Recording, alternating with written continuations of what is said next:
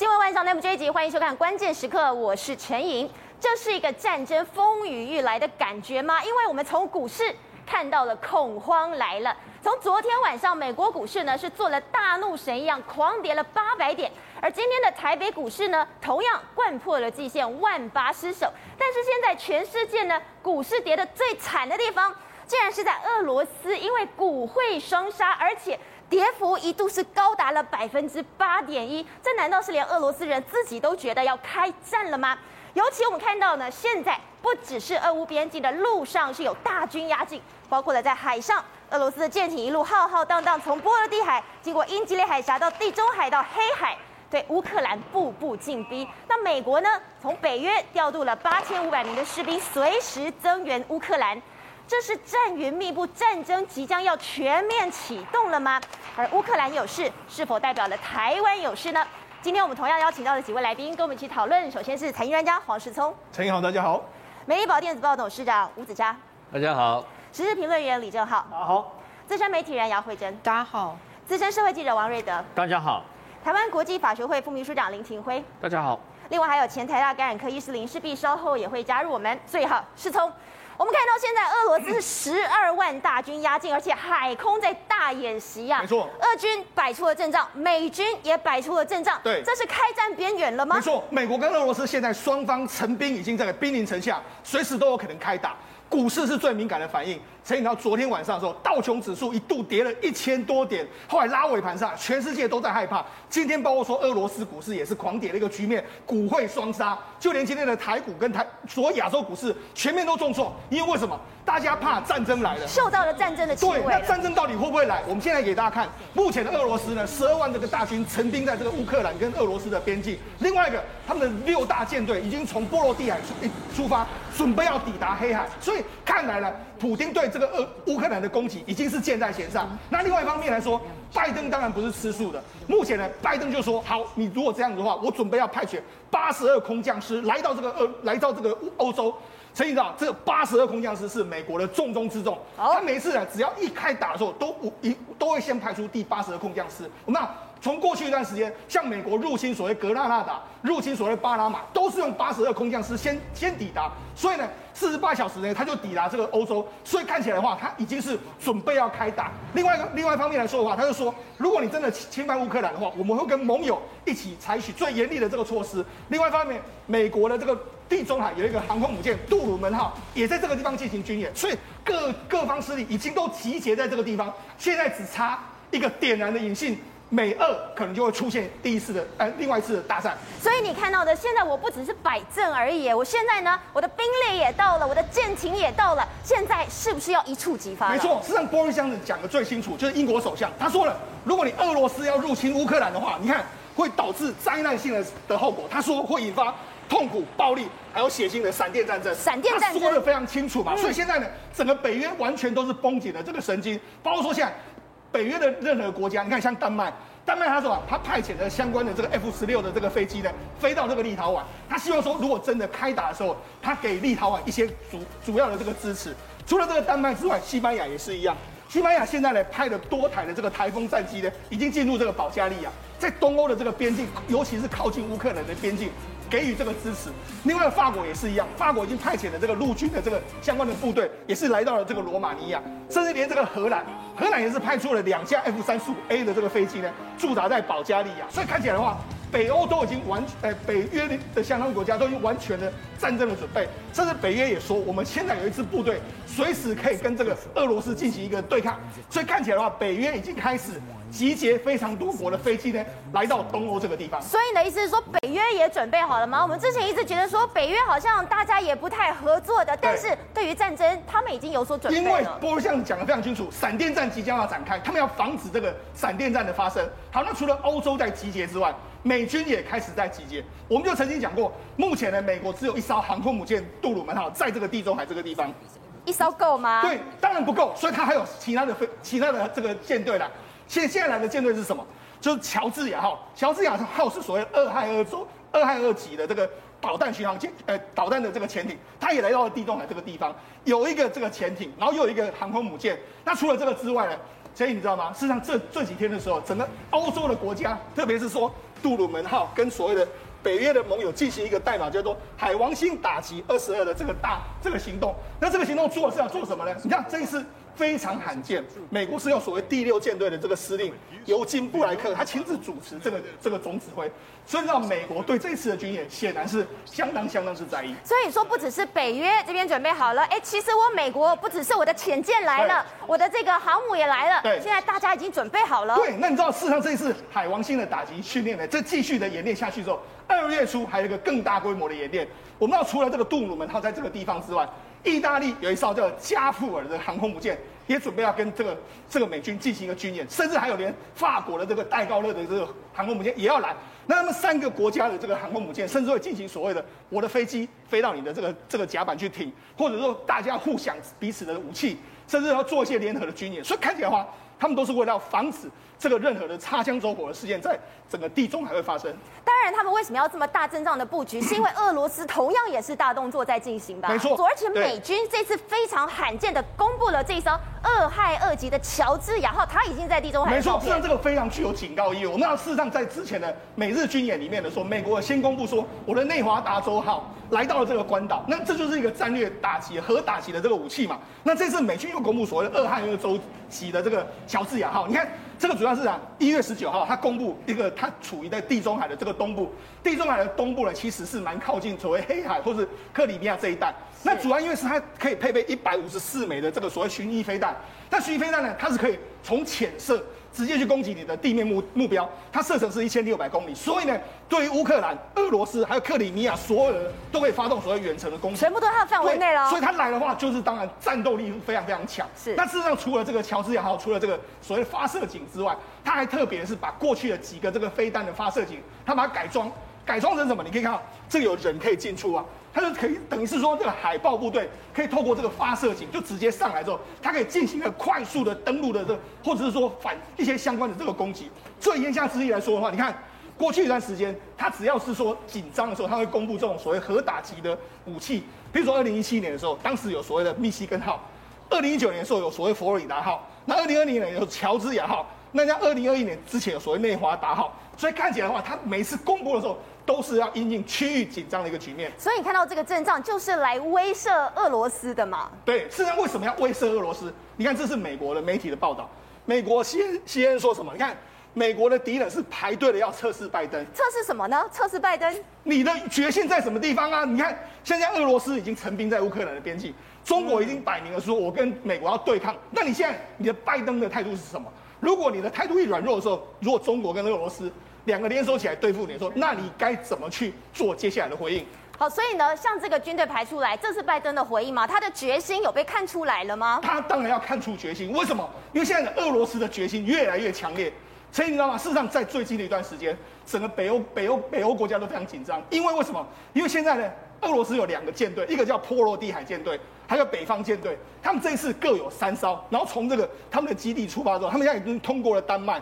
然后往英吉利海峡去出发，绕了一圈了。对，他甚至会穿越过整个大西洋，穿越大西洋之后进入地中海之后，他可能会来到克里米亚这个亚速湾这个地方。那为什么要在来这个地方？因为这个地方是一个天然的登陆的好地点，他们有可能在这个地方进行所谓的登陆战。那登陆战之后呢，这个可能就会进行攻击所谓乌克兰的这个局面。那为什么这样说？你看这一次来的这个舰队里面来说，有非常多艘都是所谓的登陆舰。那登陆舰里面来说，它有非常多，就是包括说它可以载。包括三百名的这个海军陆战队，它包括说装甲车，还有步战车，所以它等于是可以快速的打击武力的一个情形。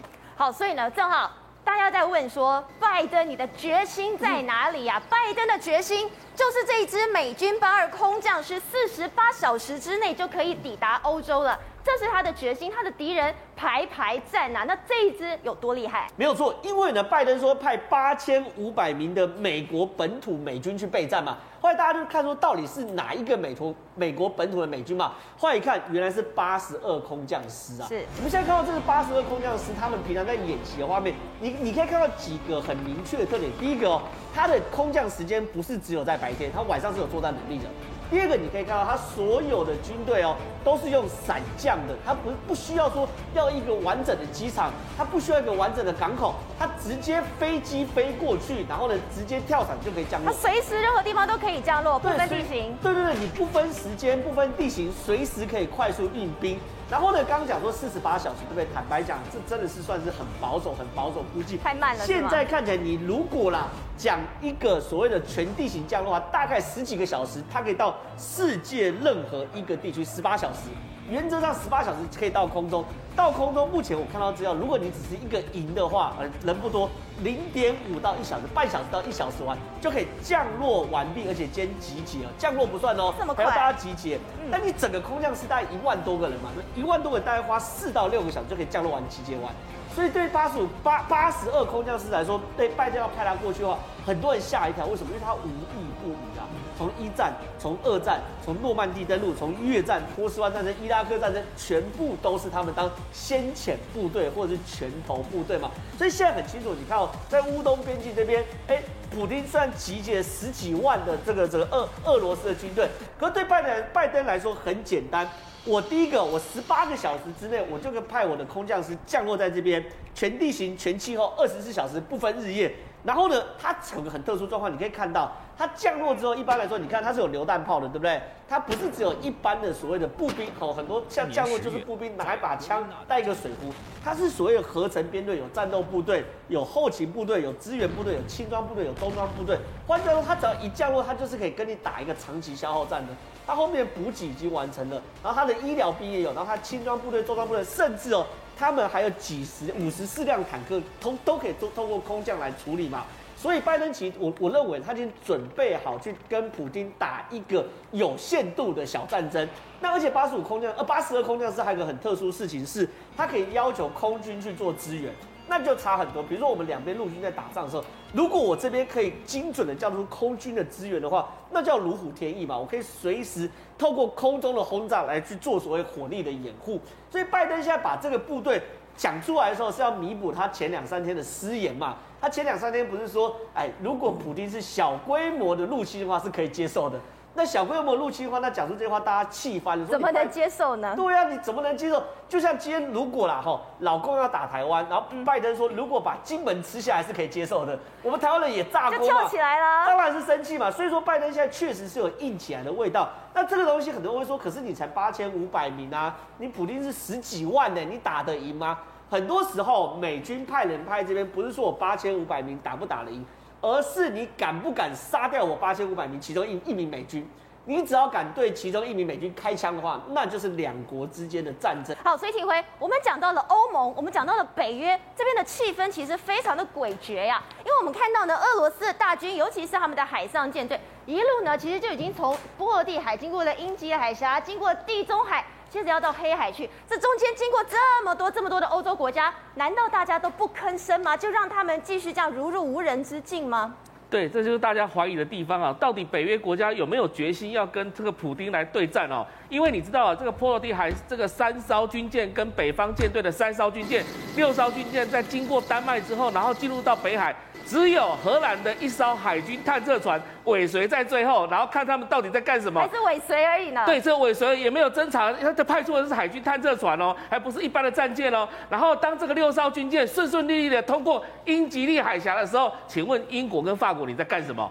你你就让他顺顺利利经过英吉利海峡，然后呢，接下来他准备要进入到这个西班牙那边的直布罗陀海峡，然后再进入到地中海，然后再通过土耳其的博斯普鲁斯海峡。进入到黑海之后，不就是到这个乌克兰的南方抢滩登陆了吗？他这样子等于是这样绕了一圈的。你看，我整个经过了欧洲，然后英吉利海峡，我绕过了西班牙。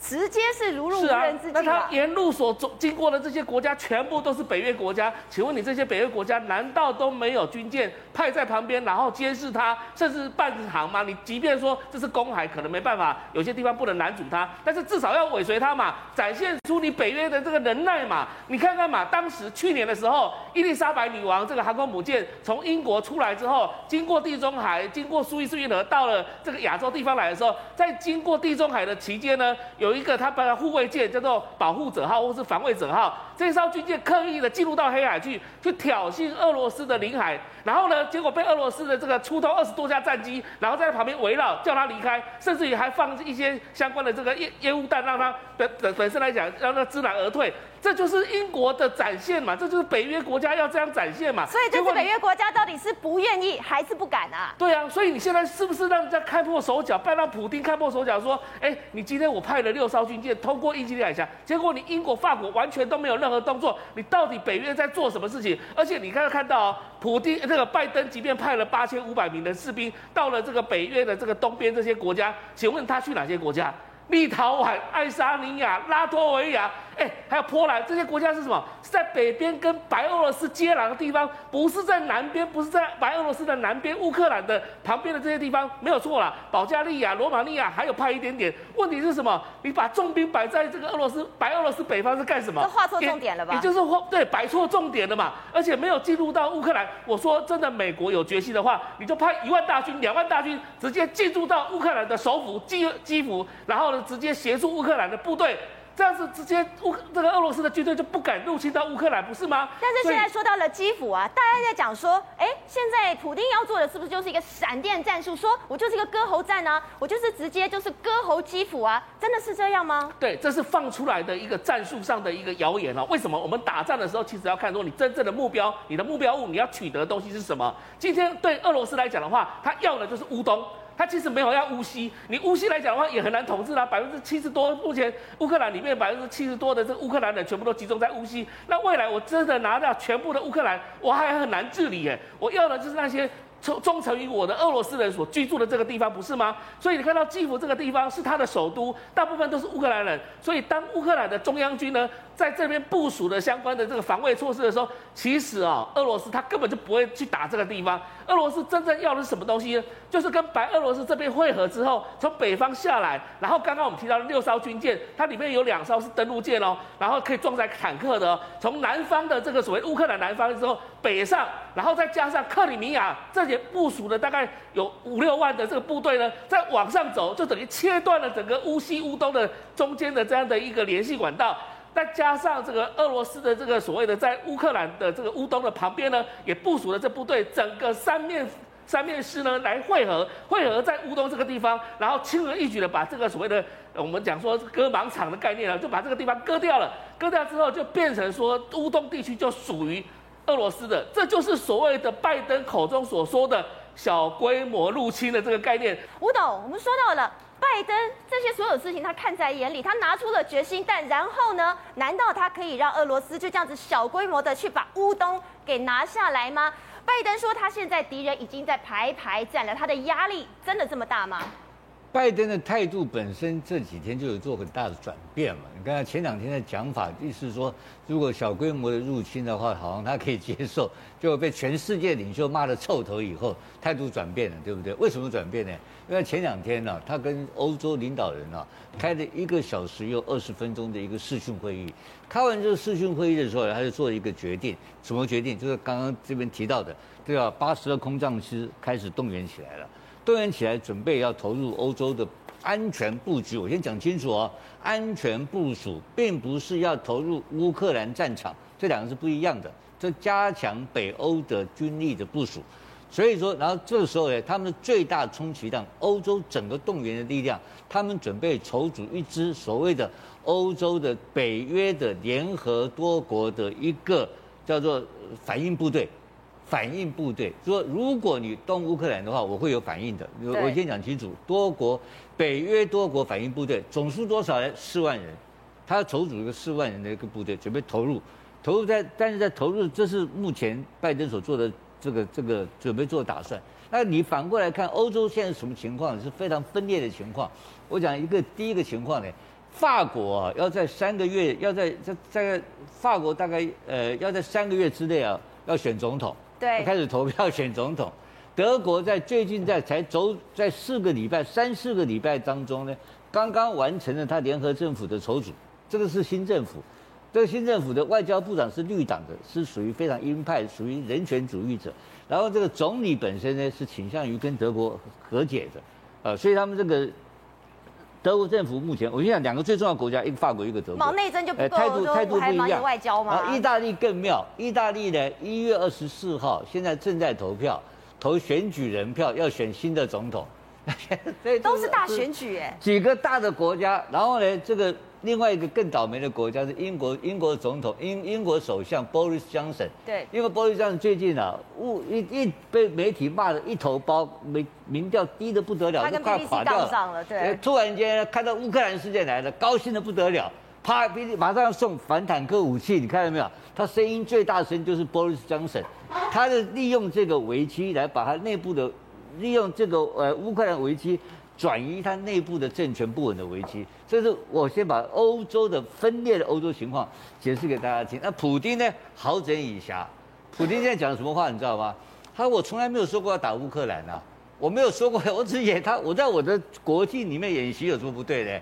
我没有只有打他。他认为是他自己的国境在演习。他在他自己的国家演习啊，他没有到乌克兰去演习啊。可是他在乌克兰乌东的这个。的乌东的战争事件的内战里面，就是所谓亲俄跟亲乌克兰战争里面，打了总共有有将近十几个月的时间了。从二零一四年打到现在，将近有八年的将近六年的时间里面呢，已经死了一万四千个人了。这个战争没有停止，到现在还在打，陆陆续续小规模一直打。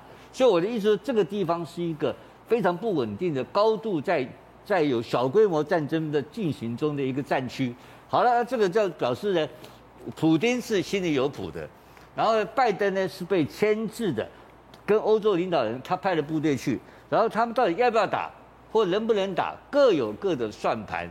呃，欧洲每个人都要算盘，所以这里面只有一个人会得到利益，就是俄罗斯。会在，所以我们讲到说，其实不只是北约这些国家，他们各自呢可能都在忙自己的选举。其实美国总统拜登他也是被三面夹杀呀，尤其他最近呢，甚至爆粗口啦，他骂福斯的记者，而且他不只是骂人家三字经，他前面还加了 stupid 愚蠢，对，他有多气啊？他那个不是不只是爆粗口，他敢飙，你知道吗？你知道没有？闽南用飙的意思，其实他就是还蛮难听的一句话，而且这非常有意思，你知道为什么呢？因为事实上他们那个他讲这句话的时候，这些记者正被他们赶出去，说要出去出去，所以那个 Fox 的记者本身是没有听到他在骂他的，然后你就心想说他到底问了什么问题？怎么会搞到然后看起来蛮斯文的拜登突然给他拱，你知道吗？原来其实他是这样，他其实问他们很多问题，他就不想回答，他最后就要。被赶出去，你还要被赶出去？他被赶出去，还问他说说，Will you take questions on inflation? Then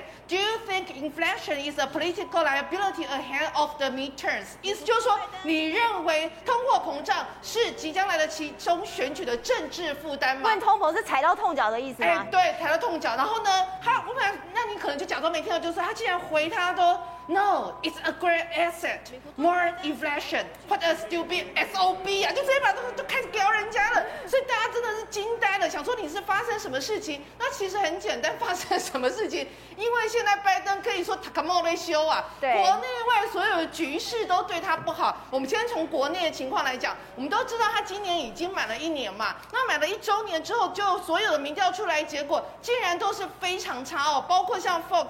那我们知道说 Fox 本来就是对。他来讲，他可能认为你跟我不是那么友善的，他挺川普的嘛，之前对，但是起码在去年六月做出来的民调的时候，都还有五十六趴，结果现在直接是掉到了四十七趴。其中你看各项，包括在那个 coronavirus 的这个部分的那个就是抗疫的这件事情上，支持认同拜登的只有四十六趴，认为拜登做的不好的只高达五十二趴。另外在外国的政策上面，认为。拜登做的软弱不好的有五四趴，连经济，连经济竟然有高达五十八趴，非常的不满意经济的状况。哎，我跟你讲，最好笑的是 border security，就是边界的安全。边界安全，竟然他们会认为边界非常不安全，快要高达六成，六十趴了。那为什么会这样？因为就是我们都知道，美西的一大堆那个那个铁路的一大堆那个货柜车货柜车厢，全部都被人家抢劫的那种，还有美国的整个一个经济治安上的不好的问题。已经影响到大家，全世界都看到美国，感觉上好像很乱很乱，所以这也在反映在他的民调上。另外一个非常有意思哦，他就是直接问他说：“如果二零二四年要投票选举的话，那今天就要投票二零二四年投票选举，那你会支持拜登吗？”只有三十六趴的人会支持他，高达六成的人都说投给随便是谁都没关系，我还会投给别人。那个 someone else 是谁都没关系，你知道吗？就是不要拜登。所以显见你就认为说，现在中那个美国的里面的人对于他真的觉得很不高兴。那最后就来讲到刚刚大家一直提到的，就是讲那个刚提到那 CNN 那篇文章非常有意思。美国的敌人排队在测试拜登，你知道吗？而且它里面其实洋洋洒洒写了非常多。就刚大家有提到，我在中间讲一个比较简单的一个，就就是说什么？他说的，你包括俄罗斯，包括那个中东，包括中国，包括北韩，其实这些国家的每一个决策都在故意在弄你，弄你干嘛？比如说我俄罗斯导弹，如果你美国派去来欧洲，哎，那你在中国南海这边，中国就心想说，哈哈，你这边有趁空隙了吧？如果你你好，你那个。军队也派过来了，结果北韩又给你试射飞弹，所以说他们这一些所谓的敌人们，唯一所有的一个目的就是什么？就是要让你拜登，让你忙得不可开交，让你在全世界这边拉拉舌，让在这让你觉得非常忙、非常没有办法的一个情况之下的话，你就会露出了一个颓势，而这个颓势就代表着你已经不再是主导世界强国的那种强权。在这种情况之下，俄罗斯、中国这些国家就会认为有机可乘，也因为在这种情况之下，所以拜登真的气炸北调啊，所以才会讲出那个难听的脏话。阿瑞德，我们说到现在，拜登他会不会在乌克兰这边出手？我们不晓得。但是呢，现在《金融时报》倒是很关心台湾的，他们发现说，共军来扰台，而且最近频频出没在我们的东部地区。他们认为说，台湾的这个战略需要改变，有这个必要吗？台湾这个战略呢，《金融时报》说的是事实，但是呢，他不知道的一件事情是，台湾早在几年前就已经改变了这个之前的战略思想了。为什么呢？以前我们都把所有的这个这个防守的这个武力呢，主力放在我们的台湾西部，因为他他要攻打台湾，第一波一定是飞弹，第二波飞机来，然后红红轰炸以后呢，包括他的直升机，包括他的动拐五两栖这个登陆舰呢，把源源不断的气垫船、直升机、特战部队全部弄过来，连他的装甲车一起过来。那过去我们思维是认为东部的地方呢，那么事实上呢，啊、不用放太多的这个武力在这个地方。不过随着中国啊那么兵力的改变了以后，我们改变了这个思想。各位要记得，三十几年前郝柏村当这个参谋总长时代，在花莲不是挖了一个加山基地嘛？对，花了四百多亿。那个时候我在服兵役的时候，我进去过这个加山基地。加山基地呀、啊，那么它大到什么程度呢？当时它挖挖空整个中央山脉呢，是以四辆。我们俗称为“沙洞堡”的那个军用大卡车啊，四辆并驶作为一个等于说它的这个整个车道这么宽，你想想，你想想想象，整个中央山脉里面哇，有三个很大很大的这个等于说那个基地就是彼此互通，然后呢四辆卡车全部过去，所以呢飞机在里面，F 十六在里面呢，事实上是可以畅行无阻，而且可以从这个地方移到那个地方，再移到那个地方，总共估计可以放两百五十架的 F 十六。除此之外，我们。射程最远的天马飞弹十枚也放在里面啊，不过那已经是很久以前的事情了。但是呢，你要知道，那么当时就在想，如果万一他攻打的时候呢，第一集一定会打你的飞，拿你的这个西部相关的，从新竹一直到清泉岗，一直到嘉义，一直到台南，都会炸，狂轰乱炸你的机场。所以我们除了跟他对抗空中武力之外，也必须要想到。万一他大举仗来攻的时候呢，你必须保存战力，所以退到这个啊加花莲的加山基地，还有其实还有一个比较少人提到的建安计划。那么建安计划其实呢，包括。台东的制航基地挖空了，那么制航基地跑到尽头了石子山里面也可以放大概一百五十架的战机，所以花莲跟台东各自可以放快要接近。那么你这一个两百五十架，一个一百五十架嘛，台东这个地方得天独厚，为什么？中共的飞弹呢？那么直接从它的本那个本地这样射过来以后，它的射程可以超越台湾，可问题是它打不到。那么我们在台东的制航基地，为什么？跟地球有关系，地球的曲度有关系啊。